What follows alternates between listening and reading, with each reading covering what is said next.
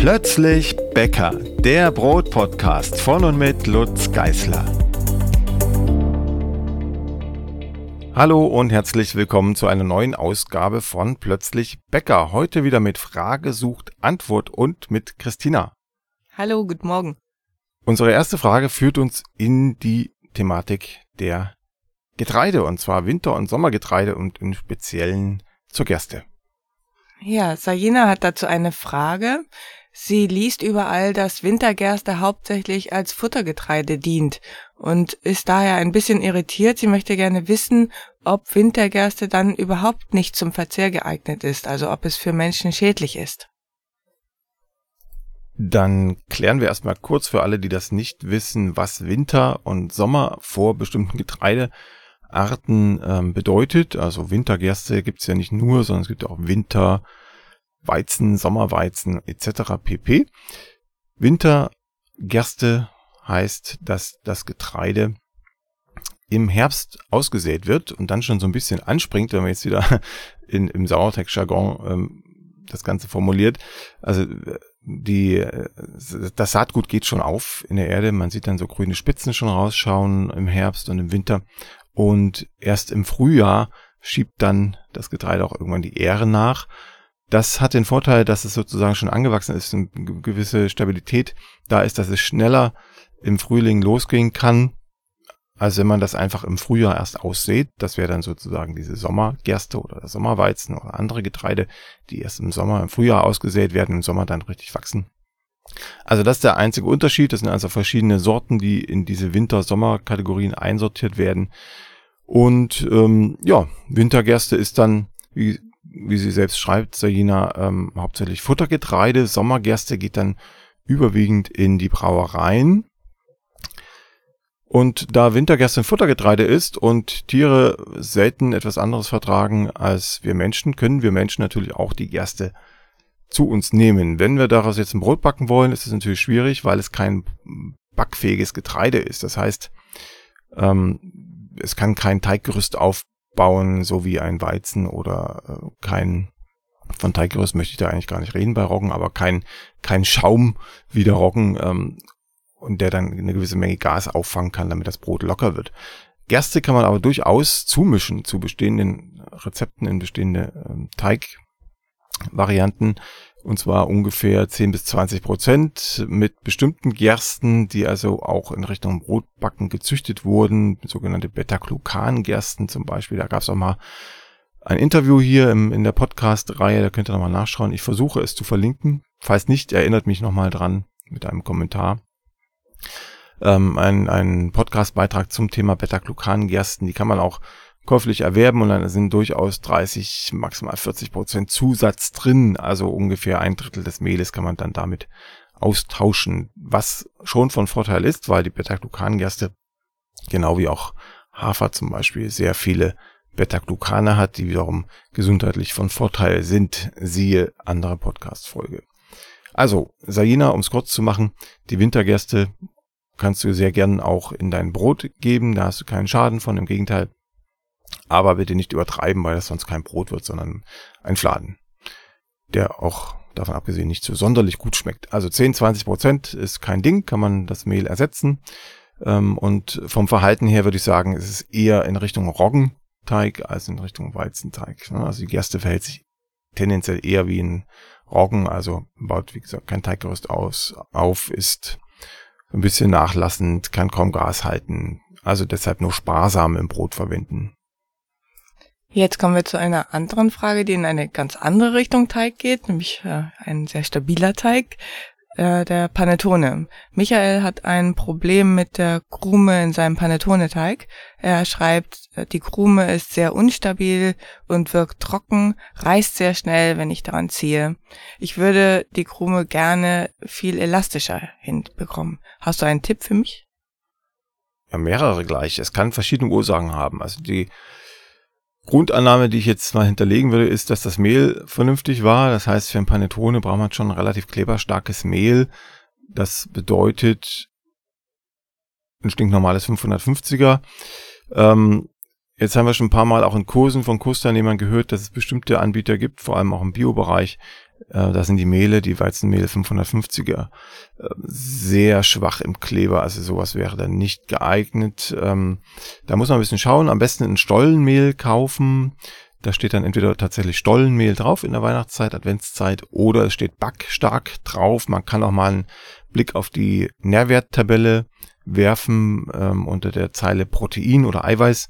Wenn da irgendwas äh, von 12 plus X steht in der Zeile Protein, dann ist es sicherlich auch für einen Panettone-Teig geeignet. Ansonsten sucht man sich ein Panettone-Mehl oder ein italienisches Tipo 0, das auch ähm, einen hohen Klebergehalt haben sollte und eine gute Kleberqualität. Da kann man dann speziell nach Farben schauen, also ein äh, Tipo 0 Violett zum Beispiel, oder man schaut auch wieder auf die Nährwerttabelle, da kriegt man zumindest einen ersten Eindruck vom Eiweißgehalt, was dann letzten Endes bei Weizen zumindest auch äh, der ungefähr dem Klebergehalt entspricht, als erste Tendenz, um dann einen Eindruck zu, von zu bekommen. So, das wäre der erste Punkt. Also Mehl, gutes Mehl. Das zweite ist, dass der Teig nicht zu warm sein darf. Also man sollte dann beim Kneten, wenn man den Eindruck hat, da wird nichts besser, beim Kneten auch ruhig mal das Teigthermometer reinhalten und die Temperatur messen. Wenn das Richtung 28 Grad oder mehr geht, dann entwickelt sich da nichts mehr, kein Teiggerüst. Und das Ganze wird eher weicher, weil ja so viel Butter, so viel Fett im Teig ist. Und äh, wenn das da Richtung 26, 28 Grad geht, dann wird die Butter auch wieder weich. Und der Teig sieht alles andere als stabil aus. Stichwort Kneten ist der dritte Punkt. Der Teig muss ausgeknetet sein und das dauert bei so einem weichen Panettone-Teig sehr lang, wenn man das mit dem Knethaken macht. Dann gibt es mehrere Möglichkeiten. Man könnte jetzt die, Temper die Temperatur, sage ich schon, die Geschwindigkeit der Knetmaschine erhöhen und so schneller zum Ziel kommen, aber wieder bitte auf die Teigtemperatur achten. Also möglichst alle Zutaten kalt reingeben, die kalt reinzugeben sind, also Stichwort Butter, die Eier insbesondere auch, das Mehl nur im Notfall. Wenn also gar kein Weg reinführt, die Maschine den Teig so sehr aufwärmt, dann weiß man, beim nächsten Mal stelle ich vielleicht mein Mehl auch kalt, aber das ist wie gesagt nur eine Ausnahme von der Regel. Also auskneten. Und wenn das mit dem Knethaken nicht zufriedenstellend funktioniert, dann äh, tut es auch das Pedal oder der Flachrührer oder Flachschläger. Bei Kenwood heißt der K-Haken. Mit dem kann man auch hervorragenden Panettone-Teig kneten auch schön schnell am Anfang, wenn der Teig noch kein gutes Gerüst hat und je besser das Gerüst ausgebildet ist, umso weniger Tempo bitte, damit die Maschine das ganze Unterfangen auch überlebt. Wie soll der Teig aussehen? Das muss ich noch nachschieben. Am Ende muss der Teig aussehen wie ähm, fast ein bisschen wie wie Eierlikör, ne? Bloß dehnbar. Also der hat eine sehr weiche Konsistenz, aber wenn man reingeht mit den Händen, die müssen noch nicht mal nass sein wie bei anderen Teigen, um das zu prüfen. Wenn man reingeht mit den Händen, dann lässt er sich so wunderbar schön ausdehnen und hält zusammen und ist so wie ein, wie ein, wie ein Pergamentpapier fast so, so dünn und durchsichtig. Ja, der Fenstertest lässt sich mit Panettone-Teig, mit gut ausgeknetetem Panettone-Teig perfekt üben. Ja, ein ganz toller Teig, wenn er denn gelingt. Dann kommen wir weg vom Weizen und hin zum Roggen. Dirk hat ein Phänomen beobachtet, was wir selbst auch hatten. Er schreibt nämlich beim Backen mit Roggenvollkornmehl habe ich in letzter Zeit oft einen Zimtgeschmack im Brot. Schüsseln alle sauber, nirgends Zimtrückstände. Was kann das sein? Leider finde ich im Web ansonsten keine Antwort. Aber hier, die Frage hat mich sehr gefreut, deshalb habe ich sie auch sehr gern mit reingenommen in die Podcast-Folge. Zimtgeschmack. Vor diesem Problem standen wir auch vor nicht allzu langer Zeit in unserer Bäckerei in Hamburg, haben 120 Roggenbrote gebacken und dann beim Anschnitt festgestellt, oh, irgendwem ist da die Zimtdose ausgerutscht. Aber nichts war, wir haben definitiv keinen Zimt zugegeben. Wir haben dann beim Müller nachgefragt, in der Mühle nachgefragt und er hatte relativ schnell eine Antwort parat. Das Problem ist eine Beisaat, die nicht ausreichend entfernt wurde im müllerischen Verfahren. Und zwar ist es Gelbklee, der diesen Zimtgeschmack macht. Das ist ja nicht, ist nicht schlimm, ist kein, kein gesundheitliches oder irgendein anderes Problem, ist einfach nur eine Nuance im Geschmack, die sich verändert. Wenn also Gelbklee mit reingerutscht ist beim Ernten und dann auch nicht rausgekommen ist bei der Getreidereinigung oder zumindest nicht, in, nicht komplett rausgekommen ist, dann gibt es Zimtgeschmack im Roggenmehl. Man kennt das manchmal von Hartweizen. Da ist das kein Problem der Beisaat, sondern dann ist es die Getreidesorte selbst. Also es gibt bestimmte Hartweizensorten, die so einen leichten Zimtgeschmack ins Brot bringen. Aber hier beim Roggen-Vollkornmehl, zumindest bei unserem damals, war es keine Sortenfrage, sondern es war die Beisaat Gelbklee. Kann man einfach weiterverwenden, wenn man das mag mit dem Zimtgeschmack. Ist also, wie gesagt, kein gesundheitliches Problem. Aber es macht halt ein anderes Brot. Genau, im Zweifel kann man es aber für Roggenfrüchtebrot verwenden. Ja, genau. Die nächste Frage kommt von Thomas. Thomas äh, backt seit langer Zeit mit einem Schamottstein und der ist ihm jetzt gerissen. Er hat vor kurzem angefangen, mit einem Behälter Stahlkugeln und Blasenspritze zu bedampfen und hat zweimal mit Dampf gebacken. Und jetzt ist eben der Stein gerissen und er möchte wissen, ob da ein Zusammenhang besteht zwischen dem Riss und dem Dampf und falls ja, was kann er dann dagegen tun? Ja, ich zögere so ein bisschen, ähm, überlege kurz, ähm, ob mir schon mal irgendwann ein Backstein gerissen ist. Ich kann das aber nur verneinen, außer der eine Stein, der mir mal runtergefallen ist. Daran liegt es aber bei Thomas wahrscheinlich nicht. Also es gibt jetzt zwei Möglichkeiten. Entweder ist der Stein von nicht allzu guter Qualität und wäre so oder so gerissen, oder es ist beim Bedampfen irgendwie Wasser auf den Stein gekommen. Dieser Temperaturkontrast ist in aller Regel zu krass, sodass der Stein früher oder später reißt. Also man sollte nie das Wasser direkt irgendwie auf den Stein bringen. Der heiße Dampf wiederum sollte kein Problem sein für den Stein. Zumindest ist mir beim Bedampfen noch nie ein Stein gerissen. Das Gerät zum Bedampfen steht bei mir unten auf dem Ofenboden, links oder rechts. Der Dampf zieht dann nach oben, trifft natürlich auch den Stein. Das wäre von Vorteil, weil das Brot auch darauf liegt.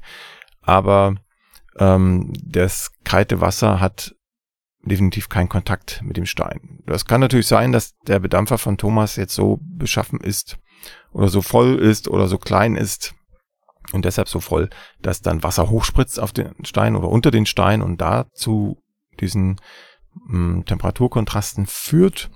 Aber ähm, normalerweise sollte der Dampf selbst kein Problem sein. Jetzt kommt eine Mühlenfrage von Christina. Sie möchte wissen, ob eine Erwärmung von bis zu 50 Grad beim Mahlen von Feinmehl Auswirkungen auf den Teig hat, also auf das Gehverhalten oder ähnliches. Und außerdem ähm, fragt sie nach einer Empfehlung für eine Getreidemühle, die sich zumindest beim Schrotmahlen, das man dann im Müsli kalt verwendet, nicht zu stark erwärmt. Also jetzt müssen wir unterscheiden, wann wir das Mehl verwenden, das da aus der Mühle kommt. Wenn wir das Mehl malt und direkt aus der Mühle in den Teig gibt, dann ist die Mehltemperatur schon ein Problem, weil wenn das Mehl 50 Grad hat oder seien es noch 40 Grad oder 30 Grad, dann nimmt der Teig natürlich auch die Temperatur an, die das Mehl da einbringt. Und wenn das Rezept, und das ist bei allen Rezepten, die ich publiziere, so, wenn das Rezept von einem Mehl ausgeht, das 20 Grad Raumtemperatur hat und dann gibt man plötzlich 30, 40, 50 Grad warmes Mehl rein, dann ist natürlich der Teig viel zu warm und dann haben wir unter Umständen wieder das Problem, dass wir oben schon bei, was heißt oben, vorher bei Michael hatten beim Panettone-Teig unter Umständen, dass der Teig viel zu warm wird und sich dann gar nicht mehr auskneten lässt. Also selbstgemahlenes Mehl sollte man auch aus vielen, vielen anderen Gründen nicht direkt aus der Getreidemühle in den Teig fallen lassen, sondern erstmal wenigstens auf Raumtemperatur abkühlen lassen, also über Nacht stehen lassen. Oder wenn man bessere Backeigenschaften haben will, bei Weizen und bei Dinkel, bei Emmer und bei Einkorn, also alles, was zur Weizenfamilie gehört, dann darf dieses Mehl, da haben wir auch schon ein paar Mal drüber geredet, darf dieses Mehl gern einige Wochen erstmal irgendwo im Papiersack oder anderswo kühl, trocken und lichtgeschützt lagern, damit sich das äh, Klebereiweiß so stabilisieren kann, dass es einen deutlich größeren, voluminöseren Teig beziehungsweise ein größeres Brot gibt. Abseits von der Temperatur. Das nur nebenbei. So. Also das Mehl darf warm werden, denn es wird ja sowieso beim Backen irgendwann warm und kommt auf über 90 Grad beim Backen. Das heißt, alles, was beim Mahlen kaputt gegangen wäre, wäre spätestens beim Backen auch kaputt gegangen. Jetzt kommt es nur noch zu einem Punkt und zwar der Frage, ob ich das Mehl dann so weit erhitze beim Mahlen, dass ich schon bestimmte Eigenschaften verändere, die ich eigentlich erst im Brot beim Backen verändern möchte. Wenn das Mehl also über 50 Grad hat und wenn das mit 50 Grad aus dem Stutzen vorne rausfällt, und das tut's ganz schnell bei so kleinen Haushaltsmühlen, dann hat das Mehl auf dem Stein, auf dem Mahlstein schon 60 Grad gehabt und ab dieser Temperatur wird es dann langsam kritisch für die Eiweiße. Also wenn ich noch ein gutes Klebergerüst haben will, dann ähm, sollte ich aufhören bei spätestens 50 Grad vorne am Stutzen, weil sonst mein Klebereiweiß in die Knie geht, Stück für Stück. Und ähm, ja, wenn ich dann noch äh, weiter male, dann ist erstens das Klebereiweiß zumindest angekratzt und zweitens auch die Stärke, die im Mehl steckt. Und man merkt das dann zu allerletzt, wenn der Stein verklebt, weil dann die Stärke verkleistert ist. Und ähm, ja, wie der Name schon sagt, ein Kleister bildet und die beiden Steine miteinander verklebt dann äh, muss man zwangsläufig aufhören, aber soweit sollte man es vielleicht nicht kommen lassen, weil dieser Prozess erst beim Backen passieren soll, sonst hat man kein Brot, sondern alles andere als das hat man eher ein, naja, so eine Art Mehlkochstück als Teig. Kleine Randnotiz, wenn das mal passieren sollte, dann Langkornreis oben reinwerfen und durchmalen, dann reinigt sich der Stein quasi wieder von selbst. Der, nicht der Backstein, wir waren ja gerade vorher beim Backstein, sondern der Mahlstein ja, viel mehr gibt's dazu nicht zu sagen. Also schön aufpassen, um eine etwas längere Malleistung zu haben, kann man die Steine auch oder den einen Stein, der beweglich ist, auch in den Froster geben oder die Getreidekörner einfrieren und dann erst durchmalen. Die Getreidekörner einzufrieren ist sowieso eine gute Idee, um sicher zu sein, dass aus den Körnern kein Ungeziefer rauskommt. Einfach ein paar Tage einfrieren und dann entweder wieder rausholen, wenn man eine Mühle hat, die das Ganze nicht so erwärmt, oder wenn man sicher ist, dass das Mehl eh warm wird, dann gleich die gefrorenen Getreidekörner durchmalen. Stichwort Getreidemühle, da gibt es verschiedene Anbieter. Meiner Erfahrung nach unterscheiden die sich aber kaum. Das Mahlverfahren eh wenn wir jetzt über die kleinen Haushaltsmühlen reden, also sei es dann Como oder sei es Mockmill oder ähm, viele andere Hersteller. Das Mahlverfahren ist mehr oder weniger das gleiche. Auch die Mehlerwärmung ist ungefähr die gleiche. Da macht man nichts falsch. Der Preis ist auch ungefähr der gleiche. Ähm, ich habe zu Hause Como stehen. Auch in den Kursen habe ich ab und an eine Como dabei. Insofern äh, kann ich zumindest für Como eine Empfehlung abgeben. Ja, wir haben, glaube ich, die, die Filibus haben wir, glaube ich, ja. Ähm, auch da wird das Mehl warm, also auch da muss man das Thermometer, das viel beschworene Thermometer, ähm, ab und an an den Stutzen halten und dann halt aufhören, wenn das Mehl äh, in Richtung 40, 45 Grad geht und innehalten, eine halbe Stunde warten und dann weitermalen. Also es ist nicht für Riesenmengen gedacht, aber für ein Brot reicht es auf jeden Fall. Zum Schrotmalen sowieso, weil das Schrot ähm, nicht so warm wird wie das Mehl. Die Steine sind dann weiter auseinander, ist weniger Reibung. Insofern kann man, glaube ich, jede, jede Haushaltsgetreidemühle zum Schrotmalen nehmen, ohne dass es sich zu sehr erwärmt, weil wir dann ja tatsächlich die Erwärmung auch nicht haben wollen, in dem großen Umfang, wie wir das gerade beim Mehl besprochen haben, um die Inhaltsstoffe nicht zu zerstören, Vitamine etc., weil dieses Schrot, wie Christina ja schreibt, im Müsli kalt verwendet werden soll und dann ist natürlich schon schlau, das Mehl nicht oder das Schrot nicht allzu stark zu erwärmen, um die Inhaltsstoffe, die man im kalten Zustand noch hat, ungebacken auch für den Körper zur Verfügung stellen zu können. Punkt. Dann kommen wir jetzt zu Sabine. Sabine hat ein Problem mit der Teigkonsistenz. Sie schreibt, mir passiert es immer wieder, dass meine Brotteige sehr weich sind. Sie lassen sich teilweise schwer rund wirken. Im Gärkörbchen bleiben sie hängen, obwohl das Gärkörbchen bemehlt ist, und auf dem Backstein werden es eher Fladen als Leibe. Am Abmessen der Zutaten schreibt sie, kann es nicht liegen, weil sie mittlerweile eine Digitalwaage in Grammschritten hat und das Mehl bezieht sie aus der Draxmühle. Ja, insofern sind die Ausgangspositionen erstmal die gleichen, die wir hier auch haben, wenn wir Rezepte entwickeln. Es kann an zwei Dingen liegen. Auch das ist schon ein paar Mal vorgekommen. Wir wiederholen aber gern auch ein paar Fragen, weil sich das natürlich ähm, dann besser festigt und außerdem nicht jeder alle Folgen gehört hat. Irgendwann vielleicht, aber im Moment wahrscheinlich nicht. Und deshalb reden wir gern auch ab und an über das Gleiche.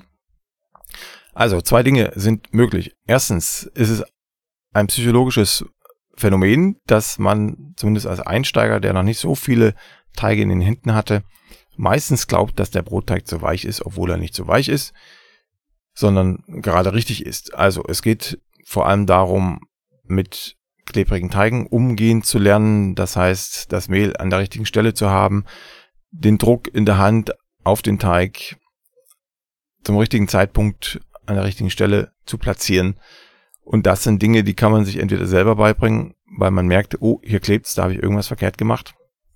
Oder man schaut sich das einmal an in Videos, auf Fotos oder in einem Kurs oder in einer Bäckerei, wenn man eine um die, in der Nähe hat und die einen Praktikanten ein Mäuschen zulässt. All das würde gehen. Wichtig ist, dass das Mehl auf dem Tisch ist und da darf man auch nicht sparen mit dem Mehl, wenn der Teig klebt. Er sollte nur nicht selbst zu stark bemehlt sein. Dann arbeitet man immer von unten, also man fasst nie an die klebrigen Stellen, sondern arbeitet immer von unten her, also da, wo das Mehl ist und hebt oder zieht, dehnt und faltet je nach Teigart. Bei Roggen würde man eher das Ganze nach oben heben, also gar nicht ziehen am Teig und das Ganze dann rund machen reihum oder bei weizenlastigen Rezepten würde man dann schon ein bisschen dehnen und das Ganze umlegen, damit da Spannung in den Teig kommt. Aber das hängt sehr vom Teig ab. Wichtig ist nur, dass gute Brotteige immer kleben. Und wenn er nicht klebt, sollte man stutzig werden. Aber wenn er klebt, kann man sich freuen, alles richtig gemacht. Wenn er dann im Ofen breit läuft, auf dem Backstein breit läuft, dann liegt es in aller Regel daran, dass der Teig zu reif in den Ofen gekommen ist, also die Stückgare zu lang war oder der Teig zu warm, beides geht. Dann ist es aber wiederum auch kein Problem der Teigkonsistenz, sondern es ist ein Problem der Reife.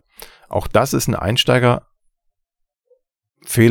der häufig gemacht wird. Man lässt den Teig dann so stark aufgehen im Gärkorb oder in der Kastenform, dass er wunderbar aussieht vor dem Backen und dann stellt man ihn in den Ofen und er macht flups und fällt zusammen. Das Gas geht raus, weil das Teiggerüst schon viel zu stark unter Druck stand, viel zu instabil war durch den enzymatischen Abbau während der Gare. Also hier sollte man sich so ganz grob als Faustregel merken, der Teig darf sich nicht verdoppeln, sondern sollte sich eher so gut vor anderthalbfachen im Volumen im Vergleich zwischen, ich habe ihn gerade geformt und ich schiebe ihn jetzt in den Ofen. Dann ist er noch stabil genug. Man kann das auch testen, also den Gärkorb oder den, die Kastenform einmal mit Schwung aufsetzen auf den Tisch also einmal rütteln oder stampfen damit und wenn er dann schon vorm Backen einfällt, dann wäre es auch beim Backen. Wenn er nicht einfällt und trotzdem schön aufgegangen ist, dann ab in den Ofen damit, dann ist es der perfekte Reifezustand. Enno hat eine Frage ähm, zu der Teigschüssel beziehungsweise dem Behälter, mit dem er die Übernachtgare macht. Und zwar fragt er, ob er ohne Bedenken seine große runde Teigschüssel, in der er eben den Teig über Nacht im Kühlschrank äh, gehen lässt, durch eine rechteckige, großflächige, aber dafür weniger hohe Schüssel ersetzen kann. Ähm, er möchte wissen, ob das problemlos möglich ist oder ob der Teig dann leidet, weil er flacher über eine große, größere Fläche mit weniger Volumen nach oben verteilt ist. Nö, das geht. Das macht man in Bäckereien auch und auch natürlich mittlerweile im Hobbybäckerbereich. Dann kommt es eher auf die Teigmenge an. Also wenn ich jetzt irgendwie 600 Gramm Teig in einer großen Wanne äh, platziere, dann wird der so schnell durchkühlen, dass wahrscheinlich über Nacht gar nichts mehr aufgeht. In der roten Schüssel ist der kompakter zusammengehalten, der Teig kühlt also langsamer durch, geht also entsprechend schneller auf. Und dann muss man einfach am nächsten Morgen schauen, wie geht's dem Teig, hat er den Reifezustand, den er haben soll. Oder ist er, weil ich ihn jetzt in einer, in einer rechteckigen Wanne platziert habe, ist er so schnell durchgekühlt, dass er am Morgen sich kaum verändert hat oder jedenfalls nicht so reif ist, wie er sein soll. Wenn er das nicht getan hat, was er tun sollte, also nicht so reif ist, am nächsten Morgen, dann müsste ich nachjustieren. Dann müsste ich entweder mehr Teig verwenden oder ich müsste ihn vor der Kühlschrankgare noch mal ein bisschen anspringen lassen, so eine halbe, eine Stunde, dass ich sehe, oh, jetzt, jetzt geht's los und dann stelle ich ihn erst kalt. Ne, und da hat Enno schon recht, in einer flachen Schüssel, große Fläche, kühlt so ein Teig natürlich viel schneller durch als in einer runden Schüssel. Es ändert sich also schon etwas. Jetzt kann es nur keine pauschale Antwort geben auf das Phänomen, sondern man muss sich wirklich jeden Teig, den man darin platziert, dann wieder separat angucken am nächsten Morgen, wenn die Gare eigentlich vorbei sein soll, ob der den Zustand hat, den man haben möchte oder ob er noch ein bisschen weiter reifen sollte. Und wenn er das dann beim nächsten Mal trotzdem über Nacht tun soll in Perfektion, dann muss man halt vorher sehen, dass man ihn etwas anspringen lässt bei Raumtemperatur und ihn dann, dann erst kalt stellt. Die nächste Frage kommt von Stefan und ist eine Ofenfrage. Er überlegt, ob er von Häusler einen Steinbackofen kaufen soll. Ähm, wegen der Größe kommt aber nur der Mono in Frage und der hat keine Schwadenfunktion. Jetzt fragt er, ob aufgrund des kleinen Backofenvolumens dieser Ofen dann mit einem Gusseisentopf vergleichbar ist, also ob da der Eigenschwaden ausreicht. Klare Antwort, nein. Dann würde ich lieber einen Topf reinstellen, was dann wiederum den Backofenkauf in Frage stellt.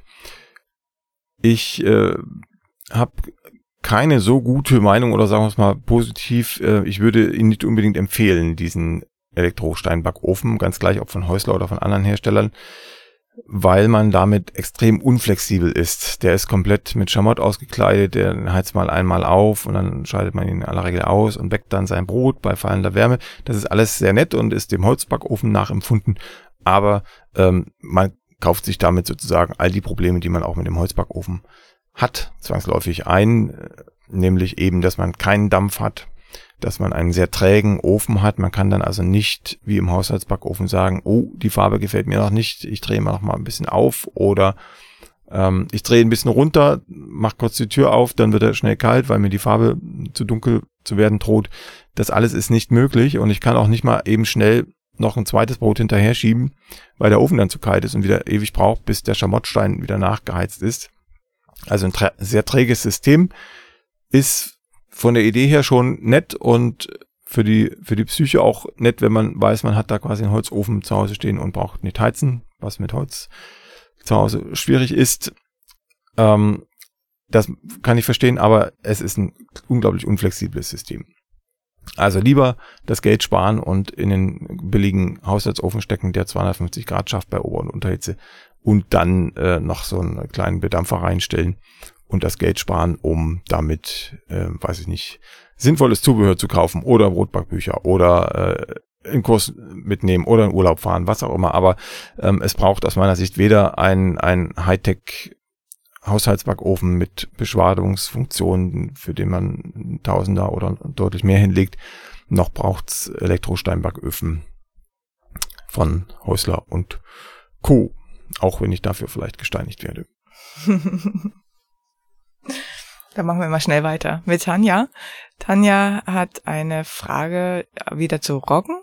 Und zwar schreibt sie, unser absolutes Lieblingsbrot aus dem Brotbackbuch Nummer drei ist äh, ein Roggenvollkornbrot und das beinhaltet aber ein recht aufwendiges und energieintensives Malzstück. Ihre Frage ist jetzt, ob sie dieses Malzstück ersetzen könnte durch enzymaktives oder inaktives Trockenmalz oder ob es die Möglichkeit gibt, das Malzstück in größeren Mengen vorzubereiten, einzufrieren und dann nach Bedarf aufzutauen und zu verwenden.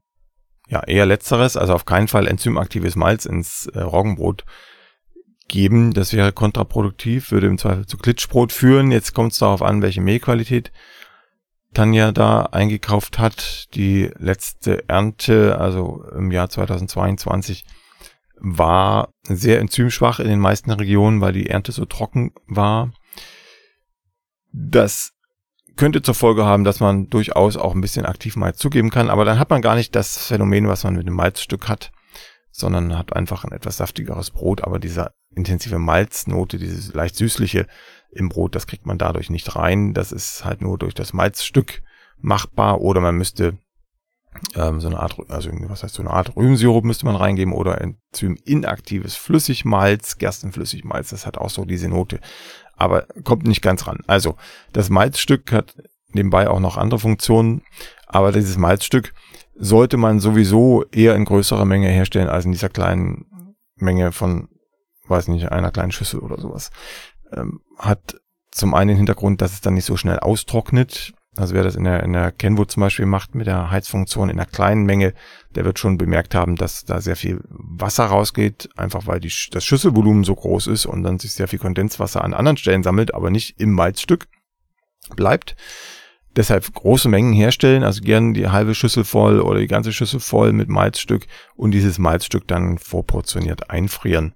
Dann kann man das einfach über Nacht auftauen und am nächsten Tag mit in den Teig geben. Das ist eigentlich die beste Lösung, ist auch weniger energieintensiv, man verliert weniger Wasser aus dem Malzstück. Und es macht mehr Spaß. Äh, Manfred ist auf der Suche nach einem Olivenbrot und hat im Blog nichts gefunden. Jetzt fragt er, ob es sein kann, dass du noch kein Olivenbrot entwickelt hast. Oh, habe ich schon, aber äh, es ist kein Akt, deshalb steht das auch nicht im Blog. Oliven kann man einfach in jeden Teig reinwerfen, der einem lieb ist. Teig auskneten und dann die Oliven reingeben in einer Menge, die einem lieb ist. Also nicht übertreiben, ne? maximal 30, 40 Prozent, denke ich, sonst ähm, ja, wird es unangenehm vom Olivengeschmack her, behaupte ich mal. Also das, das ist kein Akt, deshalb gibt es sowas im Blog auch nicht in der Bäckerei. Backen wir das schon, da gibt es eine Olivenschabata, aber wie gesagt, das ist kein Akt, das braucht keine geistige Höchstleistung. Das steht deshalb auch nicht im Blog drin, das kann jeder selber einfach reinwerfen, wie er will. Und es muss auch keine Olive sein, das kann auch jede andere Sonderzutat sein, ob es jetzt der Käsewürfel ist oder getrocknete Tomaten oder oder oder. Ne, das ist kein Ding, da braucht man auch nicht suchen, kann man auch nichts finden, sondern das macht man einfach mit einem Teig seiner Wahl. Das soll es auch gewesen sein fürs Erste. Wir melden uns wieder mit einer nächsten Folge Frage sucht Antwort. Wir haben noch einen ganzen Vorrat an Fragen, die gehen uns, glaube ich, auch nie aus. Wir wünschen euch eine schöne Zeit und hören uns bald wieder. Tschüss. Bis bald. Tschüss. Die nächste Folge von Plötzlich Bäcker, dem Brot-Podcast, gibt es ganz bestimmt. Wenn du bis dahin meine Arbeit am Blog oder für diesen Podcast unterstützen möchtest, dann klicke dich auf plötzblog.de slash unterstützen. Vielen Dank.